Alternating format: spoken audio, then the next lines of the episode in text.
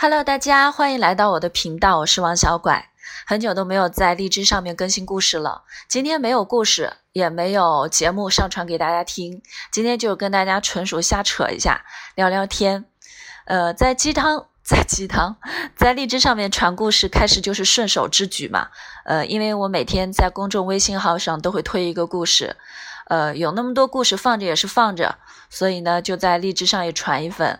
刚开始传的时候。我每天都会来看，很期待啊，呃，可是呢，就是现实很骨感，没有人来听我的。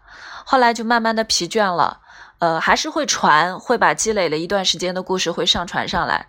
不过我自己来看的次数就少了，慢慢的就开始觉得我做的这件事情是不是没有意义啊？没有人会关注到我啊？因为市场已经过于饱和了，大号啊大 V 们每天呃的故事已经够大家听了。所以我自己就缺乏动力，现在微信公众号也很少推了。